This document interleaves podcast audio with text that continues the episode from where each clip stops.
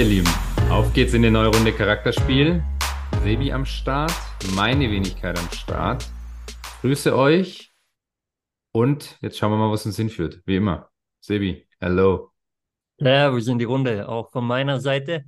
Ja, Fabi, ähm, es geht. War, warst du Nacht, äh, wach heute Nacht? Nee, wieso war Vollmond? Nee, äh, doch, ich glaube sogar auch. Schon, ja. ich Das hat mir auch, irgendjemand erzählt. ich, hab ich nicht gemeint. Ähm, wir nehmen auf am, am Dienstag, 31.10. nehmen wir auf. Ja. Ähm, und äh, letzte Nacht oder gestern Abend war Ballon d'Or-Wahl. Oh, ja, stimmt. Die Auszeichnung im Weltfußball schlechthin, Ja. ähm, zumindest vom, vom Prestige her. Mhm. Und ähm, egal welche Fußball-News ich heute gelesen habe, und deswegen müssen wir damit kurz reinstarten, Ja, geil, habe ich gar nicht. Also ich war eine, eine heiße Diskussion, ob Mhm. diese Wahl jetzt berechtigt war Ja, oder nicht. Also, Ja. falls du es gar nicht mitbekommen hast, ja. Doch, ich habe es natürlich mitbekommen. hat Lionel Messi Ja, ja. gewonnen. Also das. Jetzt- Ja, bitte. Jetzt steht da natürlich, äh, ich sag mal so, auf der einen Seite die Leute, die sagen, ja, okay, wenn wir nur von der WM reden, von der letzten, Ja, hat er es absolut verdient. Wenn wir aber die ganze Saison betrachten, Ja. sagen halt einige, da kommt man nicht um Haaland rum. ja. Und im Prinzip redet man ja schon über das ganze Fußballjahr. Ähm, deine Meinung kurz und knapp berechtigt? Also der Sieg von Lionel Messi oder war es Also- mehr eine Auszeichnung eigentlich für sein Lebenswerk? Genau, genau. Das ist es. Und der Zeitpunkt war halt mal wieder scheiße. Weißt du? Mhm. Das, das hätte halt einfach, ich meine, die WM ist jetzt bald ein Jahr her, Mhm. weil die natürlich auch blöd gesetzt war im Winter. Und ähm, hättest du es irgendwie dann nach der letzten Saison gemacht, dann wäre es vielleicht noch ein bisschen eher im Kopf gewesen. Aber du bist jetzt halt schon voll mitten in dieser neuen Saison drin. WM ist fast ein Jahr her, der spielt mittlerweile in den USA, was du ja vom Niveau her einfach nicht mehr mit Europa vergleichen kannst. Also ist ja klar, dass das einfach viel zu weit weg ist. Und trotzdem ist aber auch klar, und das muss ich ganz ehrlich sagen, ähm, wie du, du hast so schön gesagt, für sein Lebenswerk Werk. und deswegen soll der jetzt dieses achte Ding nochmal mitnehmen und du wirst auch die nächsten Jahre irgendwann nicht mal nicht mehr am, am Haaland vorbeikommen. Also der zerschießt ja jetzt gerade auch schon wieder alles. Ähm, und dann wird's mal ein Haaland und dann wird's mal ein, ein Mbappé und dann wird's mal ein Bellingham. So rein fußballerisch, Champions League Sieger, alles zerschossen in der in der Premier League, ähm, Premier League gewonnen. Ähm, ja, die haben aus Triple geholt. Also das erste Triple in der, in der, in der Vereinsgeschichte von City. Ähm, rein fußballerisch müssen wir nicht drüber sprechen, dass es der Haaland hätte werden müssen. So, also, aber ich finde es okay. Äh, er hat jetzt diesen WM-Titel und jetzt tritt er mit dem achten Ding dann ab, äh, also ab vom, vom äh, Ballon d'Or, weil den holt er nicht mehr. Ähm, und dann ist es so. Da gibt's ja seit, wahrscheinlich jetzt gefühlt seit 15, 16, 17 Jahren schon immer dieses Thema, hey, ist es gekauft, weil irgendwie ist es entweder Ronaldo oder Messi und drumherum gab's ja immer perverse Spieler hier. Mir fällt 2013 Ribéry ein. Ähm, wir haben ja letzte Woche auch über, über äh, Generation Wembley gesprochen. Also äh, an, im Jahr 2013, dass der Ribéry da nicht Weltfußballer wird, das, das ist eine Schiebung gewesen, ganz ehrlich. Zum einen Ja. Ribéry 2013, zum anderen, wenn wir an Deutschland denken, ähm, Neuer. auch, äh, nee, nee, nee, ich meine, ich meine, äh, wollte erst mal sagen, Lewandowski, der ja Weltfußballer wurde, es gibt ja zwei Wahlen, ja, ja, aber ja. nicht den Ballon d'Or gewonnen hat. Ja, das Ähm, ist ja auch, also auch, auch den da. vergeben sie in diesem Jahr nicht, weißt. Und ja, ja, du. Und natürlich ähm, kann man auch 2014 drüber reden. Ich meine, wenn man jetzt sagt, ja, Messi, weil der wurde ja äh, Weltmeister, naja, 2014 wurde ein bestimmtes Land Weltmeister, nämlich Deutschland, wo ein gewisser Manuel Neuer wirklich das Torwartspiel dann revolutioniert hat in diesem Turnier. ja, Was der ja gehalten hat, war, war sensationell. Natürlich hätte man da auch mal über einen Torwart reden können, denn auch Ja. ein Torwart ist letztendlich ein Fußballspieler und gehört dazu, hat aber eigentlich nie eine Chance, das Ding zu gewinnen. nee, hat er auch Ähm, nicht. Wie es ja eigentlich auch, auch. übrigens, gab's Ja. übrigens auch Theater. Ähm, ja, ja, habe ich gelesen. Aber äh, auch, auch wieder speziell, weil der, der äh, Martinez der argentinische Torwart gewonnen hat, ja, äh, der nicht so beliebt ist. Ja. Ähm, ja, aber ja, äh, lass uns einen Haken hintermachen. Letztendlich, ich glaube, kann man sich im Kreis drehen und, und sehen wir es einfach an als, als ein Lebenswerk, womit er ausgezeichnet oder wofür er ausgezeichnet wurde. Und ab nächstem Jahr wird es dann interessant, weil weder Messi noch Ronaldo dann im Top drin sind. Und, äh, und dann werden die Karten neu gemischt. Du hast schon gesagt, Haaland, ähm, äh, äh, Mbappé natürlich und du hast den dritten genannt, der auch ausgezeichnet wurde, nämlich Jude Bellingham. Ja. Der ähm, Golden Boy wurde. Bester Nachwuchsspieler. Musiala. Ja. Vor Musiala. Wo übrigens auch viele sagen, wenn wir wirklich nur über die letzte Saison sprechen, muss es Musiala werden.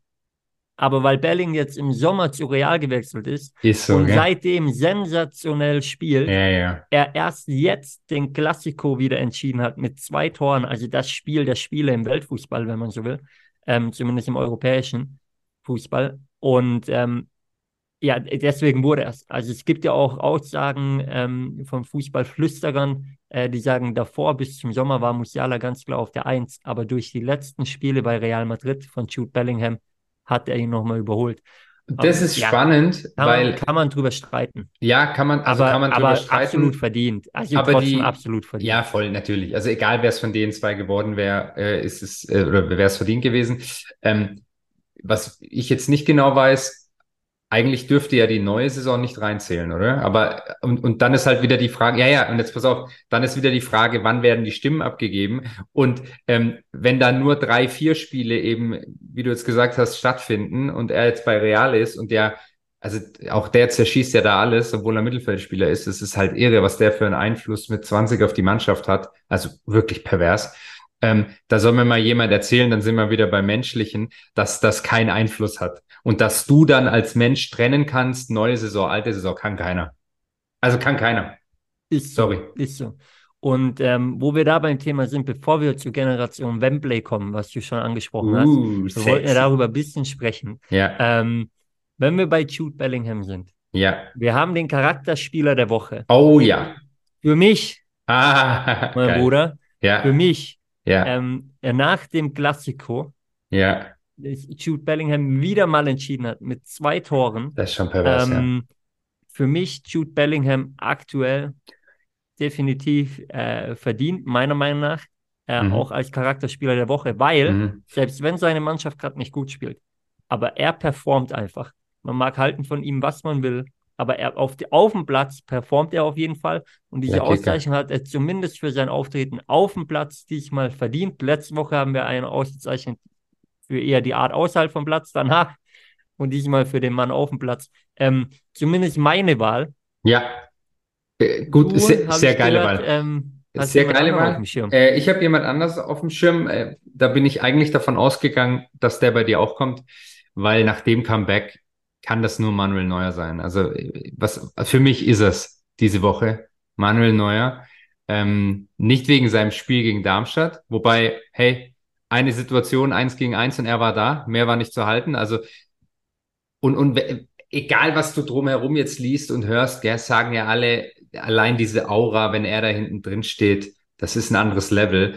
Und ähm, was er wieder an Sicherheit ausgestrahlt hat und wie er da auch im Tuchel mal beruhigt hat und so. Also als wäre er nie weg gewesen, schon krass. Und dann muss ich sagen, ähm, der war jetzt fast ein Jahr lang kaputt. Auf den ist eingeprasselt ohne Ende. Er war, er hat selber verschuldet. Also und, und sorry, der ist ja nicht doof. Der weiß ja, dass er richtig Scheiße gebaut hat. Ähm, kämpft sich jetzt so zurück mit Rückschlägen und und, und sonst was. Ähm, aber was mich wirklich beeindruckt hat, war dann auch der hat zum ersten Mal wirklich geredet in einem Interview danach. Also normalerweise, der, der Neuer ist für mich der Floskelkönig. Mhm. Also das ist der Floskelkönig schlechthin, wo ich mir schon immer denke, hey, der, der war, muss man jetzt ja sagen, Captain der Nationalmannschaft äh, jahrelang. Der ist jetzt seit Jahren Captain von Bayern und die Interviews sind so für den Arsch. Das kann doch nicht sein, weil der ist ja nicht Captain, wenn der nicht Einfluss ähm, und, und eine Ausstrahlung hat auf die, auf die Mannschaft. Und jetzt hast du aber mal gesehen, hey, der kann schon auch reden. Und ähm, gab es jetzt ja auch wieder viele Stories oder, oder auch viele Interviews, die dann, die dann halt sagen, ähm, dass natürlich auch so ein Prozess, so, so ein Jahr lang sich zurückzukämpfen, auch mit deiner Persönlichkeit extrem viel macht. Ja, und ich sag dir ganz ehrlich was, ich habe das dem abgekauft zu 100 Prozent, dass der jetzt gerade einfach nur happy ist, wieder auf dem Platz zu stehen. Weil, kannst du mir erzählen oder nicht, aber nach so einer Verletzung, äh, kann, kannst du mir erzählen, kannst du mir erzählen, was du willst, das will ich sagen. Ähm, der hat schon auch teilweise Schiss gehabt, dass es nicht mehr schafft. Bin ich mir sicher. Wäre wär nur menschlich, auf Ja. jeden Fall. Wäre nur menschlich. Und ähm, ja, ja, und sind wir mal wieder beim Thema. Also das für mich zeugt von Charakterstärke und deswegen ist er mein Charakterspieler der Woche. Mit dem Comeback. Das ist Ja. bewundernswert. Die Auszeichnung nehmen wir mit auf jeden Fall, weil ähm, wer dich kennt, eben du warst also fußballerisch immer ein großer Befürworter von ihm, aber menschlich nicht unbedingt immer. Ähm, also zumindest, warte, man Genau. muss revidieren, genau. Also in den Aussagen, die er getätigt hat, Ja. außen, und das hast du ja gerade betont. Richtig. Deswegen umso mehr eine Auszeichnung, wenn die Aussage von dir kommt. Ja. ist so. Ähm, und ich bin sehr gespannt, wie er sich macht, wie er, wie er performt, weil das, meine lieben Freunde, wer alt genug ist, um das Torwarttheater vor der WM 2006 mitbekommen zu haben, der darf sich jetzt auf einen neuen Fight vorbereiten Ja. zwischen Ter Stegen und Manuel Neuer, ja. auch wenn Neuer sehr, sehr ja, korrekt war, auch in den Aussagen gesagt hat, nein, aktuell ist Ter Stegen die Nummer eins, hat er ja so gesagt, im Interview auch. ja, was übrigens unglaublich Ähm, clever ist, dass er das macht. Gell? Absolut clever, so aber der clever. Kerl, der gibt die EM nicht auf, das kannst du mir glauben. in Also, 100 Jahren nicht. und ähm, nicht ja, nach so also- einem Comeback, das sage ich dir. safe nicht. Es wird sehr, sehr spannend werden, noch die nächsten Monate, aber da werden wir noch einiges zu besprechen haben, ähm, auch was die beiden Charaktere angeht.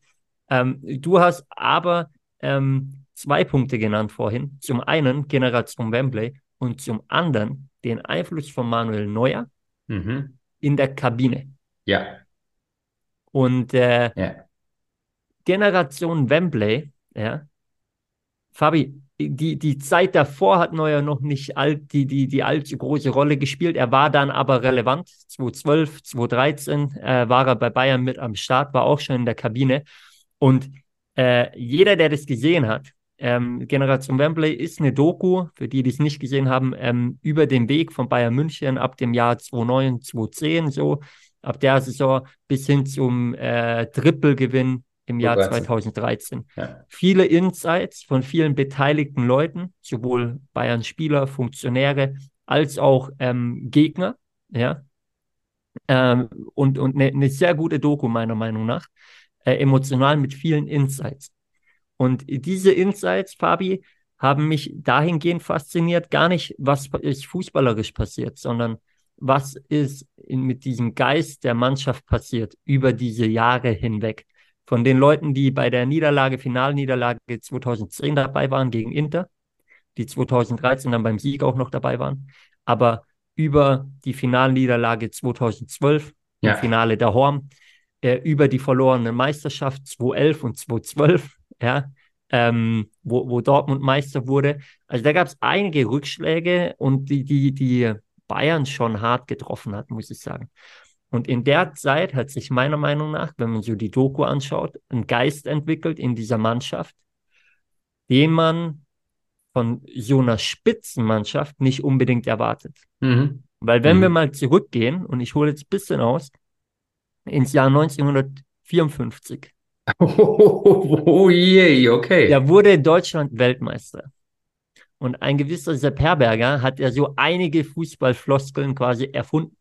Ja, der Ball ist rund, ein Spiel dauert 90 Minuten. Und ähm, dann ging es weiter. Äh, auch ein, ein äh, Franz Beckenbauer war ja ähm, für, für gewisse Floskeln bekannt, die aber viel, wo viel Wahrheit drin ist. Ja, äh, gute Freunde kann niemand trennen, zum Beispiel sein Lied. Und irgendwo dazwischen kam ja auch dieses Ding hervor, elf Freunde müsste es sein. Ne? Ja, ich weiß nicht, kam genau. das von Herberger auch? Ich bin Ich mir nicht meine, sicher. ja. Ähm, Ich schau mal jeden Fall parallel, erzähl elf, mal weiter. elf Freunde müsste es sein. So. Jetzt im Profifußball sind wir mal ehrlich. Also da ist sich oftmals ja jeder selbst der Nächste. Und sogar in, in gewissen Amateurligen ist es ja der Fall. Aber dann gibt es immer wieder Mannschaften, die hervorstechen, wo man sagt, wow, die haben doch eigentlich gar nicht die Qualität. Warum schaffen die das da mitzuhalten? Ja. Ja, weil es elf Freunde sind wirklich. Und ich habe das Gefühl gehabt, als ich diese Doku angeschaut habe, ein Mario Gomez gehört habe, der 2012 sensationell gespielt hat und 2013 ganz oft nur noch auf der Bank saß. Wenn man den aber hat reden hören, einfach von dieser Mannschaft geschwärmt hat, von diesem Mannschaftsgefüge, das 2012 natürlich schon da war, das aber sich aber nochmal verstärkt hat, vielleicht auch durch diese Niederlage, weil man gemeinsam durch so ein Tal der Tränen gegangen ist, wenn man so will, ähm, was natürlich zusammenschweißt, ja. Und ähm, ein, ein Robben und ein Ribéry sich äh, auf einmal vertragen haben, wo sie sich davor noch äh, ja, die Fresse poliert haben, mhm, quasi. Mm, mm, mm. Ähm, Im wahrsten Sinne des Wortes übrigens. Und äh, auf einmal steht da eine Mannschaft und die nicht nur auf dem Platz, sondern auch außerhalb vom Platz sich gut versteht und füreinander durchs Feuer geht. Also stimmt diese Phrase, elf Freunde müsst ihr sein, halt doch auch im Profifußball und nicht nur im Amateurbereich? Es, es hilft dir sicher. Es hilft dir sicher. Ja, ähm, ich glaube, das ist ein, ein Riesenfaktor und, und der Raffinia hat es auch ein paar Mal gesagt, der ja auch nicht, der vom Gefühl her und, und auch von dem, wie er jetzt da spricht, hat er doch auch einen riesen Einfluss immer gehabt, obwohl mhm. er ja nie wirklich viel spielt. Also er hat immer gespielt, viel gespielt, aber nie viel Spielzeit. Macht das Sinn? Also weißt du, was ich meine? Der ja, war ja, ja, der war jetzt nie, also selten derjenige, der von Anfang an spielt, ja. Aber ähm, eben dieser Zusammenhalt in der Mannschaft, der muss irre gewesen sein. Und ich meine, das steht und fällt wahrscheinlich halt auch mit einem Heinkes. Ähm, und und da, da würde ich sogar eben sagen, ähm, dass es für einen Trainer auf dem Niveau, du musst ja den Jungs nicht beibringen, Fußball zu spielen. Das ist ja das, was ich immer sage von einem, von einem Nationaltrainer. Ja, sondern natürlich brauchst du eine Spielidee, aber du musst, wie man sehr oft auch von einem Angelotti sagt, du musst halt so Menschenflüsterer sein. Du musst mit starken Charakteren umgehen können. Du musst ähm, dieses dieses Feingefühl, um eben auch Stars wie, wie ein Gomez, der, der, der Top-Stürmer zu der Zeit war, und plötzlich ist der Mandzukic da und er sitzt auf der Bank und ist aber so positiv. Also das ist eine Leistung, Halleluja. Wer auch immer dafür verantwortlich ist, also ich sage jetzt mal Heinkes und Team, da steckt ja auch immer noch ein Team dahinter. Und dann dieses Mannschaftsgefüge, das ist halt irre. Ähm, das gibt's in den seltensten Fällen. Ich glaube, dass Bayern das hatte mit dem, mit dem Flick nochmal aus äh, während der Corona-Zeit, weil da halt auch viele Buddies in der, in der Mannschaft waren. Mhm ähm, die auch über Jahre sich so äh, zusammengefunden haben. Und diesen Kern hast du ja da 2013 auch gehabt, ja. Und ähm, ich bin jetzt ein bisschen, bisschen ausgeschweift, aber ich glaube nicht, du musst elf Freunde sein, aber du musst, du brauchst auf jeden Fall Respekt, extrem viel. Und sobald es auf den Platz geht, darf nichts dazwischen passen. Und natürlich hilft das, wenn du dann in der Mannschaft auch noch Jungs hast, die privat viel machen. Und die Jungs haben ja wohl also da haben ja extrem viele, auch eine große Gruppe immer privat was gemacht und dann auch neue Spieler, die neu gekommen sind, die, die frisch dabei waren, direkt mit reingenommen. Und ähm, ja, also da hört man ja ansonsten in 90 Prozent der Fälle was komplett anderes, dass jeder nur auf sich schaut und, und jeder für sich kommt und für sich wieder heimfährt nach dem Training. Und ähm, das ist schon krass, was da Bayern ja jetzt ja dann schon zweimal geschafft hat, weil man weiß es ja von, ähm, von der Wann war es 2020 auch? Oder 21? Ja, 20. Das sind zwei, zwei sehr gute Aspekte, die du, die du da erwähnst. Äh, zum einen der Trainer, die Rolle vom Trainer, ja, oder vom Trainerteam, sage ich mal, das zu managen. Auch Leute, die vielleicht gefühlt im Hintergrund stehen, ob ein Raffine, ob ein Diego Contento zum Beispiel. Ja, der irre. aber in einem Finale ja. 2012, der Horn, das man dann leider verloren hat, aber das absolute Vertrauen von einem Heinkes bekommt als Eigengewächs. Oder dann bei ähm, dem nächsten Triple-Gewinn, absolut, äh, bei dem nächsten Triple-Gewinn einige Jahre später, also die Generation dann um, um, um Kimmich, Goretzka, ja. Süle und so weiter, die ja. da zusammen auf dem Platz waren. Aber natürlich auch noch ein Neuer, ein Müller, die schon erfahren waren, ähm, Boateng, Alaba, die 2013 auch schon dabei waren. Ähm, aber die, was auch wieder ja eine ne Einheit war quasi. Ja. Fabian, ja. ich habe mir eine Frage gestellt. Wir vergleichen ja ganz gern Sport und die Sport- und die Businesswelt. Und äh, letztendlich ist Profisport ist Business. 100 Prozent. Ja. Aber, aber, aber, und jetzt kommt das große Aber. Ich glaube, dass es einen relevanten Unterschied gibt. Und da würde ich gerne mal reingehen mit dir. Es gibt diese, diese Phänomene, sage ich mal, wo sich eine, eine Profimannschaft, auch wenn es Business ist, ähm, trotzdem ja zusammenrauft und durch vielleicht durch Niederlagen geht und dadurch aber noch stärker zusammenwächst mhm. und auf einmal da eine richtige, eine richtige eingeschworene eine Einheit heranwächst, ja. Ähm, aus Freunden teilweise, ja, oder zumindest Jungs, die sich sehr gut verstehen auf dem Platz. Und das ist ein Phänomen, das ich persönlich so in der Businesswelt da draußen sehr selten beobachten kann. Richtig, Weil ähm, ja. oftmals Leute ja entweder zusammengewürfelt werden, die so halt von an Charakteren gar nicht wirklich zusammenpassen, aber in der Mannschaft passt ja auch nicht jeder zusammen. Ja, sag, sag. Gleichzeitig ähm, in der Businesswelt viel, viel Neid und Missgunst da ist, wobei man da auch ehrlich sein muss, ist im Fußball auch manchmal der Fall, dass sich nicht immer jeder freut, wenn der andere ein Tor macht. Aber dieses Phänomen, wie solche Mannschaften entstehen, in der Businesswelt niemals zu tragen oder sehr selten zu tragen kommt.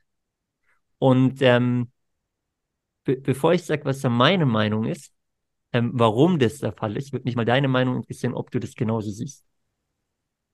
Ähm, boah, brutal gute Frage. Also erstmal stimme ich dir zu. Ähm, zweitens sage ich, es wird auch immer schwerer werden und ist es auch schon heutzutage, durch das, dass immer mehr Flexibilität dazu kommt, dass immer mehr hybride Arbeitsmodelle gibt, immer mehr Leute für sich von daheim arbeiten wollen, flexibel sein wollen, weil du, du hast ja dieses, ähm, dieses irgendwo, ich nenne es jetzt mal Phänomen, also du hast ja an sich immer so einen Lieblingsarbeitskollegen, oder? Früher gehabt, mit dem du dann Espresso trinken gehst, mit dem du Mittagessen gehst, das gab's schon. Aber im Team gab's das nie, weil es wird dann ja überall, egal in welchen Branchen, dann auch gelästert über den Rest und gelästert über den Chef. Und ähm, das wird jetzt heute noch viel weniger, weil die meisten Leute irgendwo, also zumindest so, was, was ich mitkriege auf dem, auf dem, aus dem Umfeld, einfach auch dieses hybride Arbeiten, dieses Remote-Arbeiten gar nicht mehr hergeben wollen. So, dann sage ich dir was und das, klar, das hast du im Fußball schon auch, aber deswegen bin ich so ein, so ein Heinkes-Fan, ähm, der wahrscheinlich so eine nat natürliche Autorität hat. Ich habe halt immer noch oft ähm, das Thema, dass ich erlebe, dass ähm, das irgendwo hierarchisch aufgebaut wird und so diese diese Leadership-Strukturen immer noch so von oben nach unten und ich sag dir, was du zu tun hast und und Leute immer noch viel klein gehalten werden in, in Teams und, und Leuten gar nicht die Chance gegeben wird, sich zu entfalten, was ja dann auch wieder für mich einfach ist nur meine meine persönliche Meinung ähm, dazu führt, dass du gar keinen Bock hast, dich da irgendwo zu zeigen und deine Persönlichkeit rauszugeben, was ja dann auch wieder zeigt, du, du öffnest dich da ja auch gar nicht an deinem Team oder deinen Arbeitskollegen, dass überhaupt irgendwo eine Bindung entstehen kann, weil du an sich keinen Bock hast, weil, weil diese hierarchischen Strukturen nicht, nicht funktionieren. Ja, also das sind so ein paar Faktoren, die ich sehe. Ähm, ja, ich habe vor, vor zwei Tagen, glaube ich, also irgendwann diese Woche habe ich, habe ich was gelesen, oder das ist erst Dienstag, dann war es wahrscheinlich auch letzte Woche, dass ähm, wenn neue Führungskräfte irgendwo hinkommen, in der traditionellen Businesswelt sie immer erstmal alles ändern wollen. So, ich bin jetzt hier neu, ich muss jetzt erstmal alles ändern, dass das ja eigentlich kompletter Bullshit ist, sondern dass du eigentlich dem Ganzen erstmal an sich sogar ein halbes Jahr, das ist jetzt einfach meine Meinung zu dem Thema und das haben da aber auch viele bestätigt, geben solltest und dir erstmal diese ganze Teamstruktur anschauen, anschauen sollst. Erstmal ein Gefühl dafür, kriegst, wie sind denn Prozesse, was funktioniert, was läuft gut, was läuft weniger gut, worauf sollte man sich fokussieren, wo sind Challenges, die man angehen kann, wie funktioniert das Team untereinander, ähm, wo sind die, die Platzhirsche im Team? Und, und, und. Das kannst du doch gar nicht wissen, wenn du von außen reinkommst. Und wenn du dann alles veränderst, was vielleicht seit Jahren in gleichen Strukturen läuft, und wir wissen ja, alle Menschen hassen Strukturen, ja, da hast du gleich mal den Stempel oben drauf, hey, der Neue, der meint jetzt, er weiß alles besser. Ja, und dass das die absolut falsche Herangehensweise ist. Und trotzdem machen es aber halt 70, 75, 80 Prozent der Leute, weil sie meinen, ich bin jetzt hier Chef und ich muss gleich mal zeigen, dass ich hier auch äh, das Sagen habe. Definitiv. Ja. Ich glaube, du hast gemeint, Menschen hassen Veränderungen, nicht Strukturen. Äh, ja, Veränderung. Ja, ja, Veränderung. Nur, nur, nur um das klar Habe ich Strukturen gesagt? Äh, ja, ja. Aber äh, manche wir, hassen auch Strukturen tatsächlich. Aber manche, aber nicht alle. Andere lieben sie. Ähm, ja, ja. Fabi, ich, ich äh, unterschreibe alle Punkte, die du genannt hast. Äh, ich glaube, da war, war auch da sehr viel drin. Ich würde es noch simpler machen. auf einen Punkt herunterbrechen, der meiner Meinung nach, neben all den genannten Aspekten von dir, die, die, die ich 100% auch sehe, ähm, der, der noch viel, ja, viel, viel simpler ist vielleicht. Jeder, der schon mal in so einer Sportkabine drin war, irgendeine Art von Teamsport gemacht hat, der weiß, dass man da reingeht und man kann 100% du selbst sein. Ich bin in der Fußballkabine, wie ich bin. Ja. Deswegen komme ich da auch raus und ja. ich bin losgelöst von allem Stress, der sich angesammelt hat über die, über die Woche, über den Tag, wie auch immer. Ich verliere da alles, was mich beschäftigt, weil ich ich sein kann und ich keine Rolle spielen muss. Ich kann gleichzeitig auch reden, wie ich möchte und muss mich nicht beherrschen, weil ich überlege, ah, wie formuliere ich das jetzt, dass es businessmäßig gut rüberkommt. Ähm, ich rede, wie ich rede und ich setze nicht meine Business-Sprache auf. Ja. Und ich glaube, dass viele Leute, sobald die ihr Büro betreten und Büro, damit meine ich auch, wenn der Laptop aufgeht und ich einfach nur im Videocall bin, ähm, schon versuchen natürlich, man selbst zu sein, aber trotzdem eine gewisse Maske aussetzen, weil man nicht jeder Person, die einem gegenüber sitzt, ähm, wirklich zeigt, was man meint, wirklich so redet, wie man denkt. Und sorry, in der Fußballkabine kann man mal ausfällig werden, kann man sich ins Gesicht die Meinung sagen. Ja, man kann einen auch mal beleidigen. Und am nächsten Tag oder zwei Tage später klatscht man sich wieder ab und alles ist okay. Weil der andere genau weiß, woran er ist, weil man sich die Meinung gesagt hat und weil es auch mal krachen darf. Sorry, wir nehmen das Beispiel Robben Ribéry. Ja. Robben hat Ribéry, äh, äh, äh, Ribéry hat Robben ein blaues Auge geschlagen. So, in der Halbzeit. Safe zu der Zeit nicht die besten Freunde, genau, in der Halbzeit sogar. Ja. ja. ja. Und trotzdem, heute, wenn du hier übereinander reden hörst, die sagen, ich liebe den. Ich liebe den, der ist wie mein Bruder. Warum? Das hat dem Verhältnis genau sogar deswegen. gut getan. Genau deswegen, weil ja. du dir auch mal die Schnauze einhauen kannst. Fabi, ja. du und ich, wir sind richtige Brüder. Ja? Ja. So, wir haben uns auch mal Schnauze eingehauen gefühlt. Ja? wir haben uns die Meinung gesagt, immer wieder, auch heutzutage noch. Aber genau deswegen, weil man an diesen Punkt gehen kann und sich wirklich die Meinung sagen kann, weiß man, ich kann mich auf den anderen dann verlassen. Ja, 1000 Prozent. und das ist das, was passiert in der Fußballkabine. Und wenn mir einer auf den Sack geht, dann wichse ich den beim Eckle-Spiel, beim Warmachen, wichse ich den einmal so um, ja, dass er weiß, okay, heute sind wir keine Freunde auf dem Platz. Aber am Wochenende kann ich mich auf den verlassen. Auf dem Platz. Der ist ja, nicht da. 100 äh, Prozent. Und es staut sich nichts auf, sondern dieses aufgestaute genau. Konfliktpotenzial kommt raus und kommt auf den Tisch. Und das hilft dir so viel.